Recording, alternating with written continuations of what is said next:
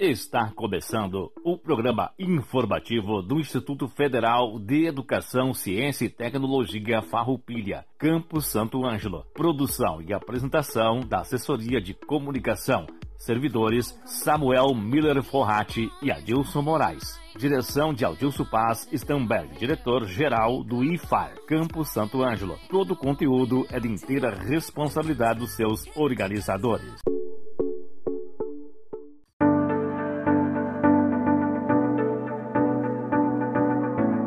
Tarde a toda a comunidade do Instituto Federal Farroupilha, Campo Santo Ângelo. Boa tarde a todos os radiovintes. Estamos começando mais um programa informativo do Instituto Federal Farroupilha, Campus Santo Ângelo. Este que é o informativo de número 27. Continuamos com o programa sendo gravado né, devido a esse momento de distanciamento social. O programa informativo do IFAR é realizado todas as terças-feiras, das 13 horas às 13 horas e 30 minutos, aqui pela Rádio Com FM 98.5. Temos duas datas comemorativas agora, no dia 26 de agosto e no dia 28. No dia 26 comemora-se o Dia Internacional da Igualdade da Mulher. Comemora-se as conquistas das mulheres. E no dia 28 comemora-se o Dia do Voluntariado, celebra-se a ação de todas as pessoas que ajudam outras sem receber qualquer remuneração. Temos um aviso à comunidade. Aconteceu no último dia 21 de agosto as eleições para as direções de campi e para a reitoria do IFAR. Para o campus Santo Ângelo, o professor Adilson Stamberg foi reeleito agora para um mandato de quatro anos à direção do campus. Então, o professor Adilson terá quatro anos para dirigir nosso campus de Santo Ângelo. E para a reitoria, nós tínhamos três candidatas. A professora Nídia Eringer obteve 36,11% dos votos, seguidos pela professora Tânia Mara, com 31,84% dos votos, e a professora Rosane, com 5,45% dos votos. Ao cargo de reitora, Agora aguarda-se a homologação das eleições pela comissão eleitoral e demais trâmites legais. Também é com muita satisfação que damos prosseguimento a esse programa com a brilhante explanação do professor Leandro Daronco sobre a história da educação e a sua importância para a sociedade. Também teremos hoje falando a toda a comunidade a professora doutora Talita Kumaru, que falará para nós um pouco sobre a coordenação de pesquisa e sobre a pesquisa, a sua importância também para toda a sociedade, para a evolução da sociedade, para os nossos alunos cada vez mais ficarem interessados em proporcionar pesquisas de grande valor a toda a sociedade. Agradecemos imensamente ao professor Leandro Jorge Daronco e à professora Talita por trazer um pouco dos seus conhecimentos nesses breves minutos de programa que certamente farão grande diferença para nossos alunos e radiovintes.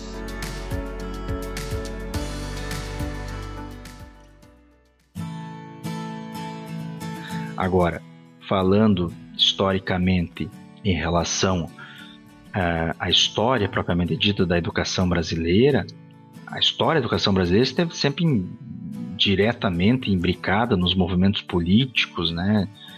sejam eles de ruptura consensual, estabelecidos é, no processo de emancipação política do Brasil, lá que remonta ao processo de independência, a mudança da forma de governo, com a implantação da República, né, o qual passou por muitos períodos de estabilidade na sua essência, no seu sistema, né, as mudanças de ordem política, portanto, mantiveram né, por longo período uma perspectiva de desresponsabilização do Estado em relação à educação. Isso é muito importante de se frisar, né? Isso é histórico no Brasil, quer dizer, nós vivemos praticamente 300 anos da nossa história sem a presença do poder público, né? Éramos uma colônia, quer dizer, sem a presença de uma educação pública no Brasil. Isso, a educação ficou a cargo basicamente dos pioneiros da educação, os jesuítas, no período colonial. Depois algumas reformas, né, chamadas reformas pombalinas, que resultou inclusive na expulsão dos jesuítas é, do Brasil por motivos que a gente não tem tempo nesse momento para abordar. e que mais tarde os próprios jesuítas e uma série de outras ordens religiosas voltariam para o Brasil no século XIX, justamente para ocupar um espaço de protagonismo da educação brasileira, né?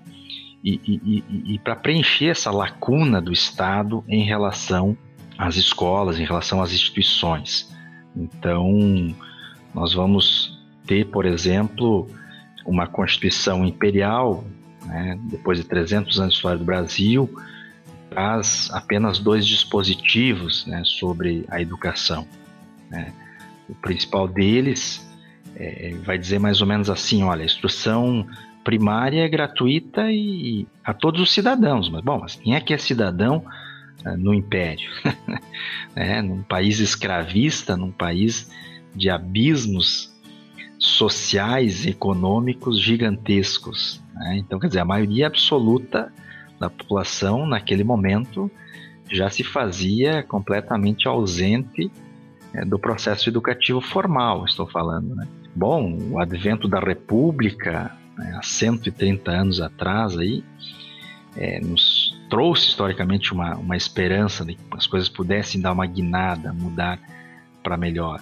Afinal de contas, tínhamos assim é, sepultado aquela perspectiva monárquica, elitista de um passado escravista, né?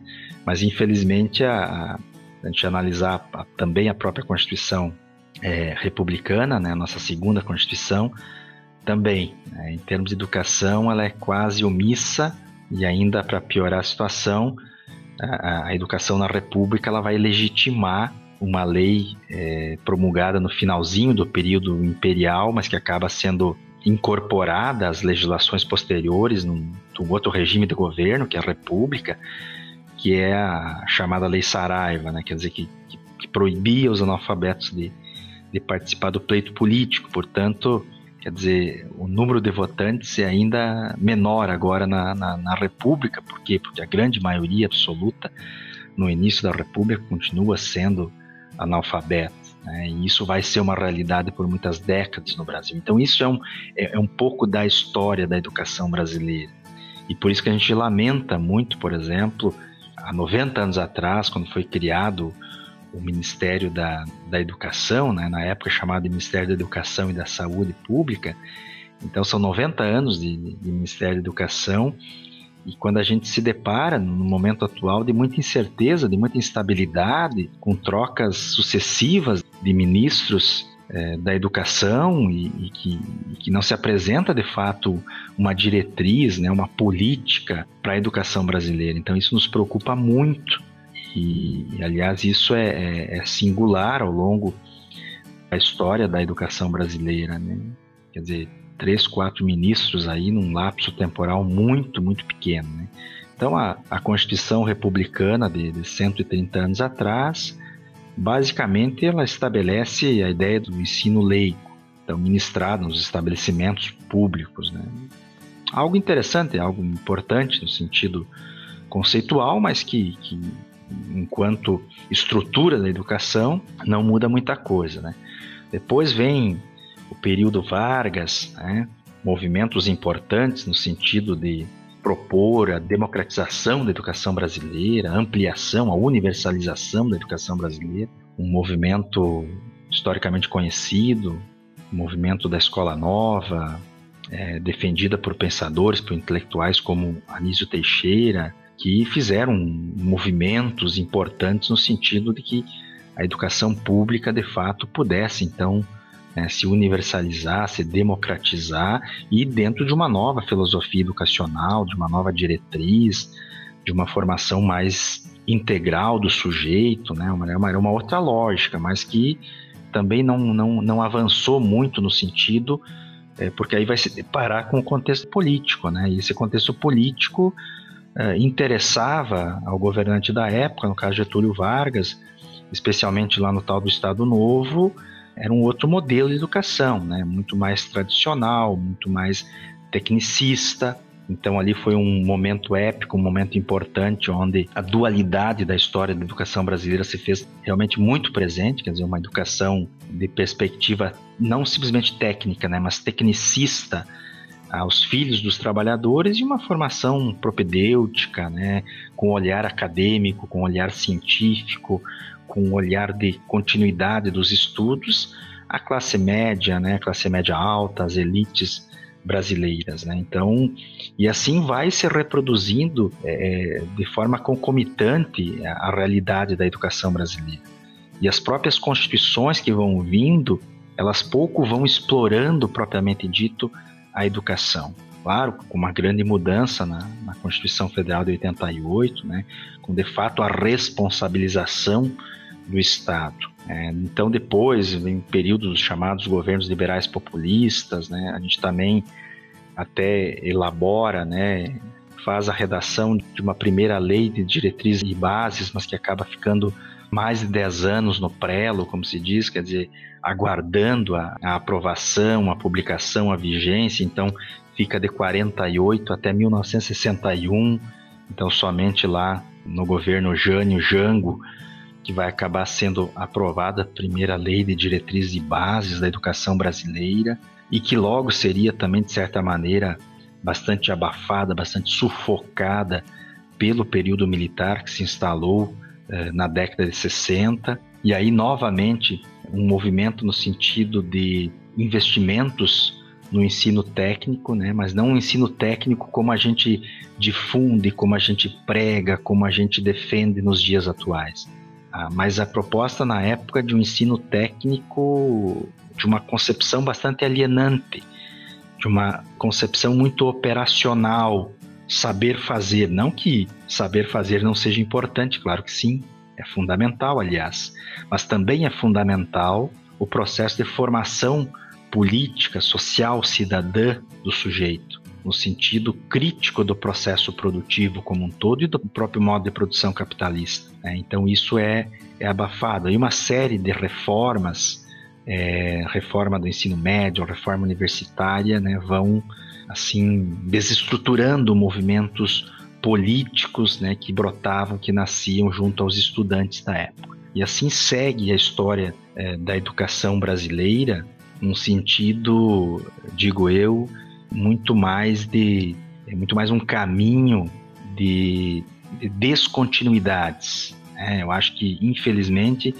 a história da educação brasileira, o processo histórico nos mostra isso, né? É, mostra então que em muitos momentos a educação brasileira foi sufocada por uma lentidão, né, foi abafada por uma lentidão de alguns períodos e a quase paralisia de outros. Né? Então, é, certos retrocessos democráticos em relação à educação, né? atingindo com isso os direitos sociais é, e políticos da população mais necessitada é, no Brasil. Então, tudo isso nos preocupa nesse momento, né? não só pela pandemia, que é muito grave e que pode, por exemplo, resultar numa evasão muito significativa, muito grande, a exemplo do que aconteceu em países africanos com ebola recentemente. Então, além desse mega problema que é a, a pandemia e os seus desdobramentos né, e as suas dimensões, ainda nos preocupa como que de fato a gestão pública brasileira, especialmente a gestão pública federal, vai tratar, vai conceber a educação daqui por frente. Então, vimos sim num período de alguns avanços com a criação de novas universidades, institutos federais, algumas redes estaduais avançando também mais significativamente, com políticas de valorização de, dos profissionais da educação, é, mas agora, agora a gente se vê nesse, nessa encruzilhada.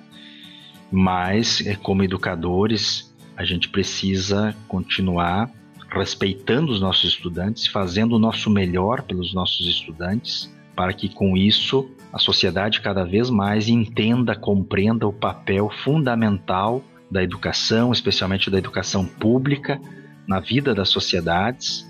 Então, também é um momento de uma legitimação de, de, que a sociedade tenha a oportunidade de lançar um novo olhar sobre a educação e, sobretudo, sobre os educadores, que também precisam e que também devem ser valorizados nesse momento tão difícil da pandemia. E por fim, digo que acredito, sempre acreditei, acredito e continuarei acreditando na educação. como instrumento de transformação social, como instrumento de transformação da vida das pessoas para melhor, e especialmente na educação pública. Você está ouvindo o programa do Instituto Federal Farroupilha Campos de Santo Ângelo. Aqui na 98.5. Coronavírus, o que você precisa saber e fazer. Ele é transmitido pela saliva, espirro, tosse ou aperto de mãos. Os sintomas mais comuns são febre e tosse ou dificuldade para respirar. Para se prevenir, lave sempre as mãos com água e sabão ou use álcool em gel 70%. Ao tossir ou espirrar, cubra nariz e boca com lenço ou com o braço, nunca com as mãos. Evite aglomerações. Mantenha os ambientes limpos e ventilados. Não compartilhe objetos de uso pessoal. Evite abraços, beijos e apertos de mãos. Caso apresente os sintomas, ligue 136 ou procure um posto de saúde. Ministério da Saúde, Governo Federal. E aí, estão gostando da programação? Venha você também fazer parte da nossa instituição. Em breve, o processo seletivo será divulgado. Fique por dentro. Acompanhe as nossas redes sociais e site institucional diariamente. De volta. O programa do Instituto Federal Farroupilha Campos de Santo Ângelo. Boa tarde, ouvintes da Rádio Com. O meu nome é Talita Comaru, eu sou professora e coordenadora de pesquisa no Instituto Federal Farroupilha, campus Santo Ângelo. Eu já participei do programa, é a segunda vez que eu venho aqui e venho novamente falar para vocês um pouco sobre os projetos de pesquisa que são realizados no campus Santo Ângelo do Instituto Federal Farroupilha e também das bolsas de pesquisa e como é que os nossos alunos uh, trabalham dentro da pesquisa científica desde o ensino médio até o ensino superior.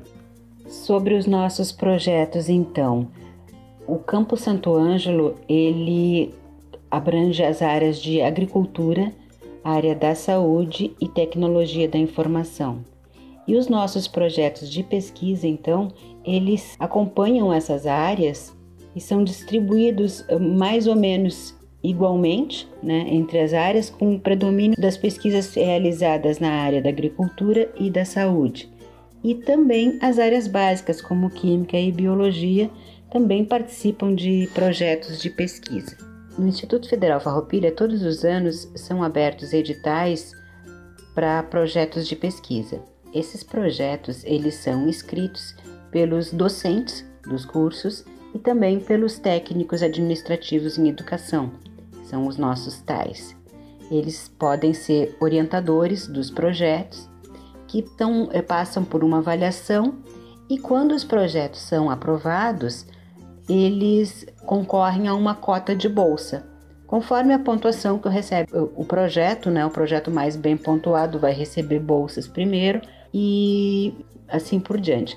Nós, infelizmente, não temos bolsas para todos os projetos, mas nós temos já, a cada ano, conseguido aprovar mais projetos no Campo Santo Ângelo e desenvolver vários projetos com participação de alunos bolsistas.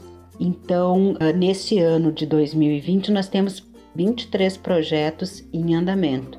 Apesar da pandemia, nós conseguimos. Sete são renovação, que em função da pandemia tiveram que ser prorrogados, mas nós conseguimos 16 projetos novos em andamento, eh, concorrendo à cota de bolsa. Então, isso vai funcionar da seguinte maneira: os projetos aprovados vão ser divulgados entre os alunos que têm interesse em ser bolsista num projeto. É importante salientar que os bolsistas eles são escolhidos pelos orientadores. São aqueles alunos que têm mais afinidade com o projeto em si, mais afinidade para a área de pesquisa também, porque exige uma certa dedicação e também um conhecimento muitas vezes prévio do aluno para que ele possa desenvolver as atividades. O aluno, embora seja sempre orientado, ele vai ter diversas atividades durante a pesquisa que ele vai ter que realizar. Muitas vezes sob a supervisão do, do orientador, mas não necessariamente supervisão direta. Então é muito importante que os alunos demonstrem já para o orientador, quando eles se candidatam, que eles têm essa eh, capacidade mínima para desenvolver o projeto e também eles têm interesse em se dedicar integralmente, porque os projetos normalmente têm duração de um ano. No nosso campus, a maioria dos bolsistas eles são vinculados ao ensino médio e eles têm várias fases de, de experiência e de aprendizado quando participam de um projeto de pesquisa. O primeiro deles é o desafio de se informar mais e de conhecer mais um determinado assunto num espaço curto de tempo, porque quando o aluno é aprovado pelo orientador, ele passa a ser bolsista, o primeiro passo é ele conhecer mais o assunto da pesquisa que ele está envolvido. Depois ele tem que aprender os procedimentos necessários para levar essa pesquisa adiante. E finalmente ele tem que aprender a interpretar os resultados dessa pesquisa junto com o orientador. E isso é realizado de diversas maneiras. Uma delas é a apresentação de trabalhos em eventos científicos. Nós temos aqui no Campo Santo Ângelo a MTEC, que já está na nossa quarta edição, que é a nossa mostra técnica. Então, nesses eventos, os alunos bolsistas, eles têm o compromisso de apresentar o trabalho ou seus resultados parciais para uma banca de avaliação e também para o público presente no evento, quando o evento é realizado de forma presencial. Dependendo do projeto e do interesse dos pesquisadores, esse mesmo trabalho ele pode ser apresentado em eventos externos. Nós temos um evento que envolve todos os institutos federais, que se chama MECT, e que esse ano, em função da pandemia, assim como a nossa MTech, vai ser realizado todo online. Mas o aluno ele pode sim participar e ele vai aprender então a escrever um resumo dentro das normas dos eventos científicos e vai se desafiar a apresentar esse resumo, no caso da MEPT, em formato de vídeo esse ano. Em anos anteriores, sempre foi realizado de forma presencial, como a gente espera que seja em breve também novamente. Mas também o aluno pode apresentar fora, em outros eventos, como na UFSM, eventos em universidades e em escolas da região também. Além do desenvolvimento e da apresentação do trabalho, o aluno bolsista também vai aprender a elaborar os relatórios. Todo projeto de pesquisa envolve relatórios na metade do projeto e ao final do projeto, que nós chamamos de relatório parcial e relatório final. Isso para dar um acompanhamento de como aquele projeto está sendo desenvolvido. Até porque todos os nossos projetos envolvem um financiamento. O aluno bolsista ele recebe financiamento para sua bolsa do próprio Instituto Federal Farroupilha, que é um órgão federal, ou das agências de fomento, que nós chamamos, que a principal delas é o CNPq, que é o Conselho Nacional de Desenvolvimento Científico e Tecnológico, e também da Fundação de Amparo à Pesquisa do Rio Grande do Sul. Nós temos então no Instituto três modalidades de bolsa: as bolsas internas, que nós chamamos, com recursos do próprio IFE, as bolsas do CNPq e as bolsas da FAPERGS. E todas essas modalidades de bolsa exigem que seja realizada uma prestação de contas do desenvolvimento do trabalho. E isso também é um aprendizado importante para o nosso aluno bolsista, porque uh, envolve a atividade de prestar contas sobre um dinheiro público que está sendo usado. E isso é muito importante para o desenvolvimento como cidadão da, daquele aluno que nós estamos formando porque todo o investimento público ele precisa ser acompanhado e a gente precisa prestar contas daquilo que a gente está fazendo. Uma característica importante também dos projetos desenvolvidos no Instituto Federal Farroupilha e que também vai fortalecer o conhecimento desse aluno bolsista é que os nossos projetos eles são preferencialmente projetos voltados a incentivar o desenvolvimento regional. Isso não fica muito difícil, uma vez que os institutos federais eles são desenvolvidos através de uma parceria com a comunidade onde eles são alocados. Por exemplo, na própria implantação do curso, a comunidade regional é quem decide qual a prioridade para os cursos a serem instalados naquela região. Então, aqui, como a comunidade decidiu pela necessidade de um curso voltado para a agricultura, nós também temos no nosso campus a produção de pesquisas científicas voltadas para a cultura da região, né, cultura agrícola da região, e também projetos que possam inovar e trazer melhores resultados para os agricultores da região de Santo Ângelo, como por exemplo projetos que auxiliam na irrigação envolvendo tecnologia, projetos que estudam a produtividade de milho e projetos que envolvam também culturas de hortaliças e inclusive agroecologia. Na área da saúde, nós temos projetos que acompanham o desenvolvimento de doenças comuns na região, como, por exemplo, doenças respiratórias. Nós temos projetos que acompanham o desenvolvimento e do atendimento das equipes de saúde nas estratégias de saúde da família, acompanhamento de saúde de idosos no campo e na cidade, acompanhamento de e capacitação de técnicos de enfermagem.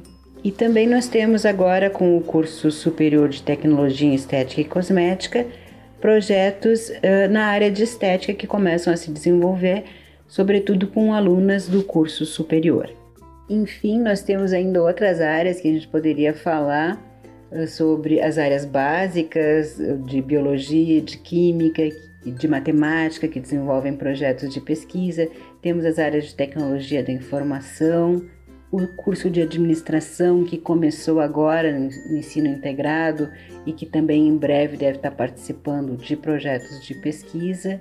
E para finalizar, então, só para dar uma noção geral de tudo que nós fazemos e da importância que isso vai ter, considerando que são jovens da região se envolvendo muito cedo em projetos de pesquisa, desenvolvendo uma série de conhecimentos importantes que certamente vão influenciar no desenvolvimento da região. São jovens que ficam aqui, que a, partir daqui eles têm essa possibilidade de permanecer na região e trazer desenvolvimento a partir de experiências que eles tiveram se envolvendo muito cedo, já muito jovens, em projetos que, que trazem a inovação, que trazem o conhecimento científico e que eh, propõem alternativas para se melhorar a produção agrícola ou atendimento em saúde ou trazer tecnologia da informação para essas áreas. E isso tudo acaba refletindo tanto na formação pessoal desse jovem que se envolve com a pesquisa, quanto no próprio desenvolvimento regional, que é um dos, dos nossos objetivos enquanto instituição. Trazer a pesquisa, o ensino de qualidade e a produção científica para a região das missões. E aí, essa minha participação, então eu agradeço muito a atenção de vocês e ficamos à disposição sempre que necessário para participar do programa. Obrigada. O programa conta com a edição sempre especial do colega Samuel Forratti. Agradecemos a todos pela audiência e encerramos o programa de hoje novamente com as palavras de Paulo Freire. A alegria não chega apenas no encontro do achado, mas faz parte do processo de busca, e ensinar e aprender não pode dar-se fora da procura, fora da boniteza e da alegria. Uma ótima semana a todos e até terça-feira que vem com mais uma edição do programa informativo do IFAR Campus Santo Ângelo.